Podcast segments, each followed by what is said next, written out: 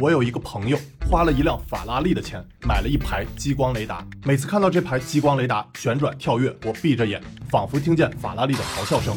你觉得他是不是冤大头？很多人对激光雷达的第一印象是两年前苹果将激光雷达放到了 iPhone 上，当时果粉们把这颗激光雷达吹上了天，太好玩了，妈妈再也不用担心我 3D 建模和学习 AR 了。但实际这颗激光雷达表现并不好，大多数人只是玩两次就扔一边了，谁还天天给自己家建印象派 3D 模型呢？现在连苹果自己都不太宣传了，只是在官网犄角旮旯处草草提到激光雷达对夜拍人像的帮助。与此同时，现在各种新车都在宣传自己激光雷达有多牛。未来威马那种头上长犄角已经不算啥了，路特斯 Electra 直接把激光雷达数量搞到四颗，Electra 竟然还是翻转伸缩式，这就有意思了。连苹果都没玩转的激光雷达，我们作为消费者真的该为激光雷达买单吗？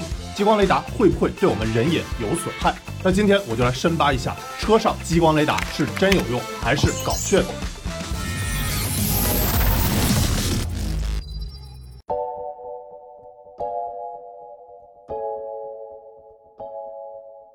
我是小尼唐书记，欢迎大家来到蛋尼聊技术的第二集。上集聊完自动驾驶，这集聊聊自动驾驶最有争议的核心感知硬件——激光雷达。先说第一点，激光雷达解决啥问题？还是我的常规操作，不聊技术解决啥问题，只聊技术各种参数的，都是耍流氓。我把激光雷达要解决的问题概括为三点：一看更多，二看更远，三看更准。请先记住这三点，之后还会展开讲。既然我都说“更”字，那肯定涉及比较了。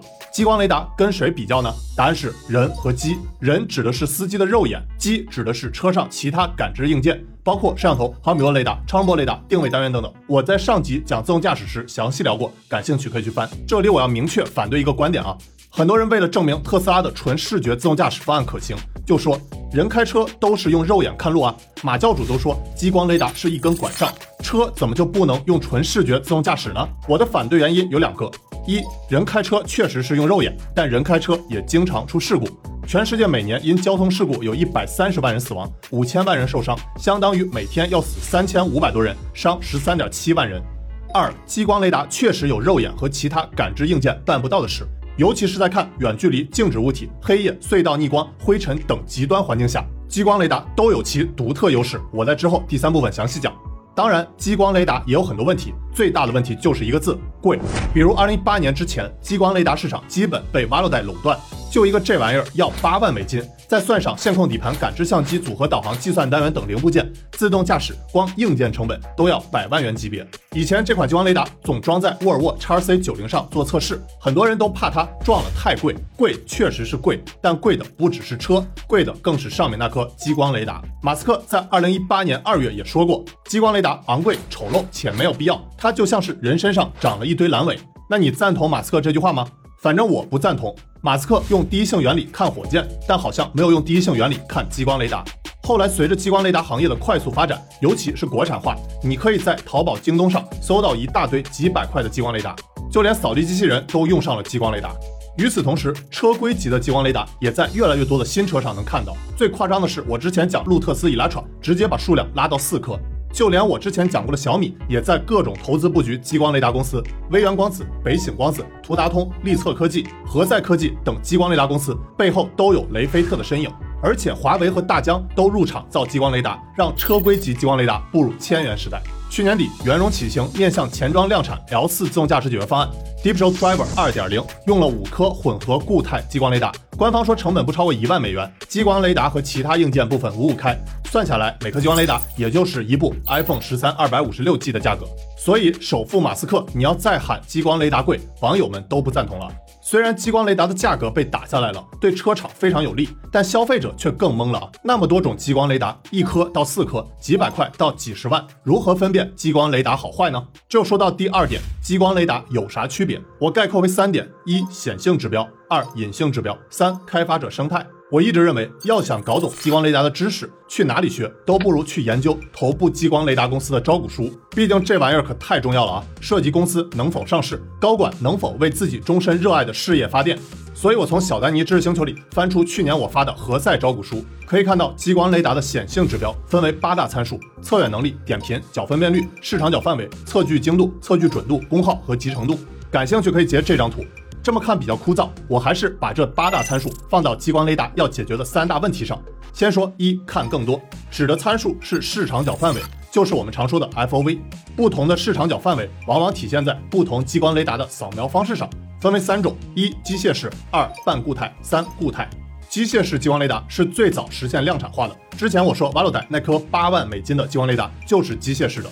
那机械式激光雷达除了贵，还有三个缺点：一，机械驱动使得体积较大，放到车上像顶了个盆栽；二，机械驱动系统复杂精密，用不了多久容易凉凉；三，单件生产需手工调教，难以大规模量产。正是因为机械式激光雷达的这些缺点，所以才有了后来半固态和固态雷达。如果你想看这三种激光雷达的优缺点，可以截这张图。有些入局晚一些的激光雷达选手，则直接跳过了机械雷达这一步，直接搞半固态或固态雷达。大家熟悉的华为激光雷达、大疆 Levox 都是如此。再说二看更远，指的参数是测远能力，比如路特斯 Electra 搭载的前后主激光雷达，就是用的何塞的两颗激光雷达，在百分之十反射率下，测远能力能达到二百米。这里我顺便说一句啊，当我们说测远能力时，一定要规定反射率是多少，不规定反射率的测远都是耍流氓。通常我们反射率都用百分之十。三看更准。涉及参数包括了点频、角分辨率、测距精度、测距准度，还有两个参数：功耗和集成度，反映激光雷达的耐久度和灵活度。这八大参数可以统称为显性指标，因为这些都是可以量化的。就像你买台手机，除了这些可量化的显性指标，还有些隐性指标，就像你下单前要刷刷买家评论。激光雷达的隐性指标包括了可靠性、安全性、使用寿命、成本控制、可量产性等等。这些都是需要在长期测试使用后才能更加体现。还有最后一点，也是特别容易被大家忽视的，那就是开发者生态建设。为什么开发者生态建设也很重要呢？可以类比早年的无人机。几年前我还做战投时，买过市面上能买到的所有品牌的无人机，除了大疆，还有些无人机品牌确实也不错，比如零度、亿航、Parrot、浩翔等等。有些无人机设计甚至比大疆还酷。我印象最深的就是这款零度的 Zero。这设计和配色，雷蛇看了都以为是母公司技术下放。但这些品牌最大的问题就是没有像大疆一样好的开发者生态。最直接的问题就是，如果你碰到 bug，在网上是很难自己搜索解决的，只能找官方反馈。但官方呢，响应又很慢，也没有配套成熟的解决方案，所以整体体验就很糟糕。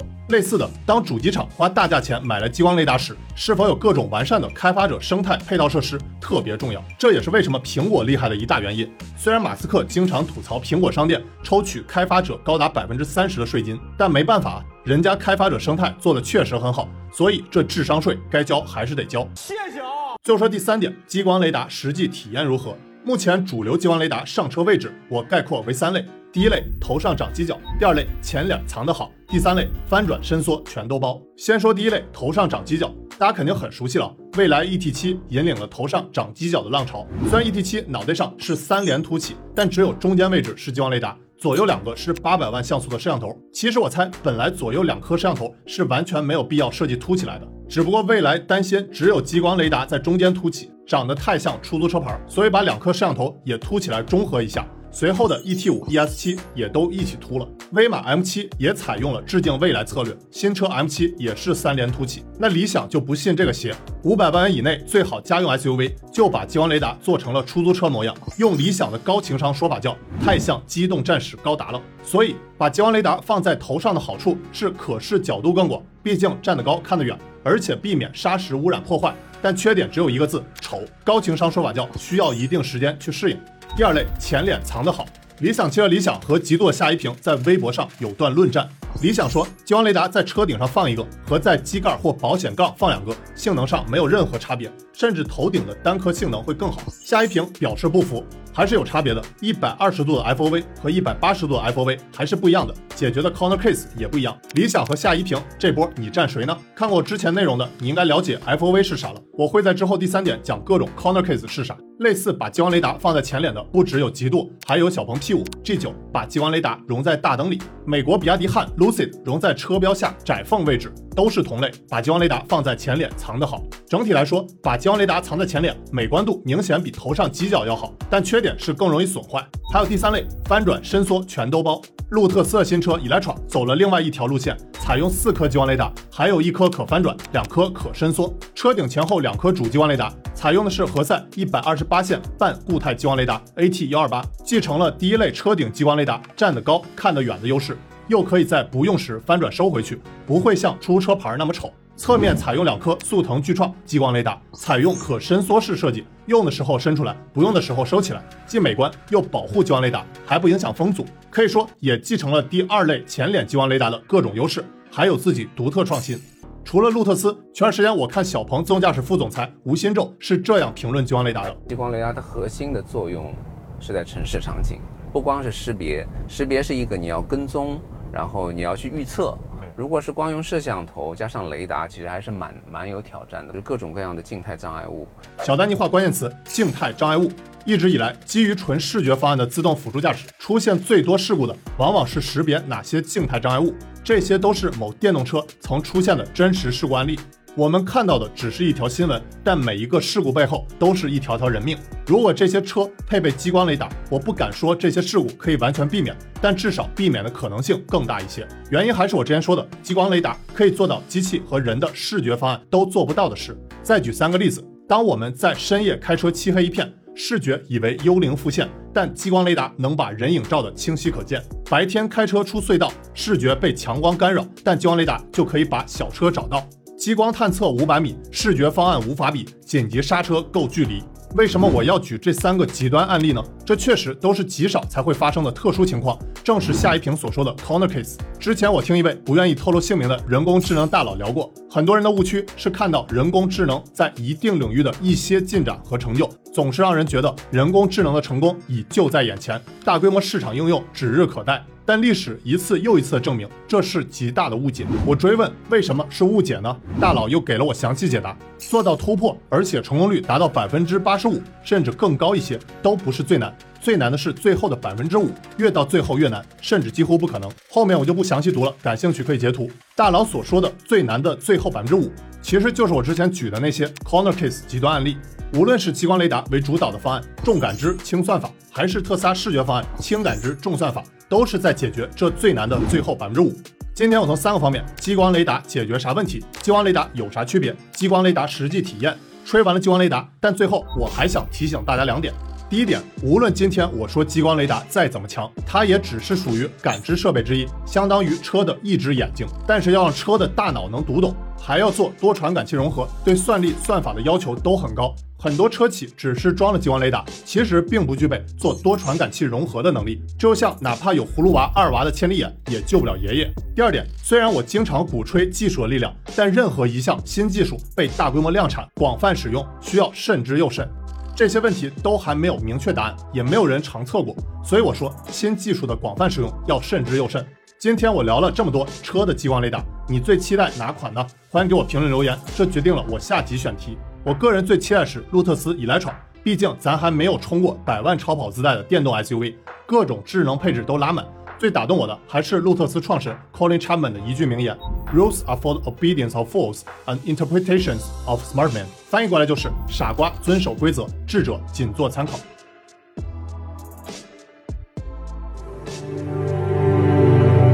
Here's to the crazy ones, the misfits, the rebels. The troublemakers, the round pegs in the square holes, the ones who see things differently. They're not fond of rules, and they have no respect for the status quo. You can quote them, disagree with them, glorify or vilify them. About the only thing you can't do is ignore them, because they change things. They push the human race forward. While some may see them as the crazy ones, we see genius.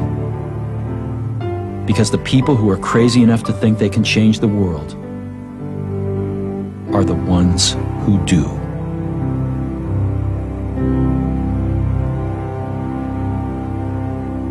如果你认为本期视频对你有帮助，别忘了帮我点赞关注。我是小尼，他说科技，我们下期再见。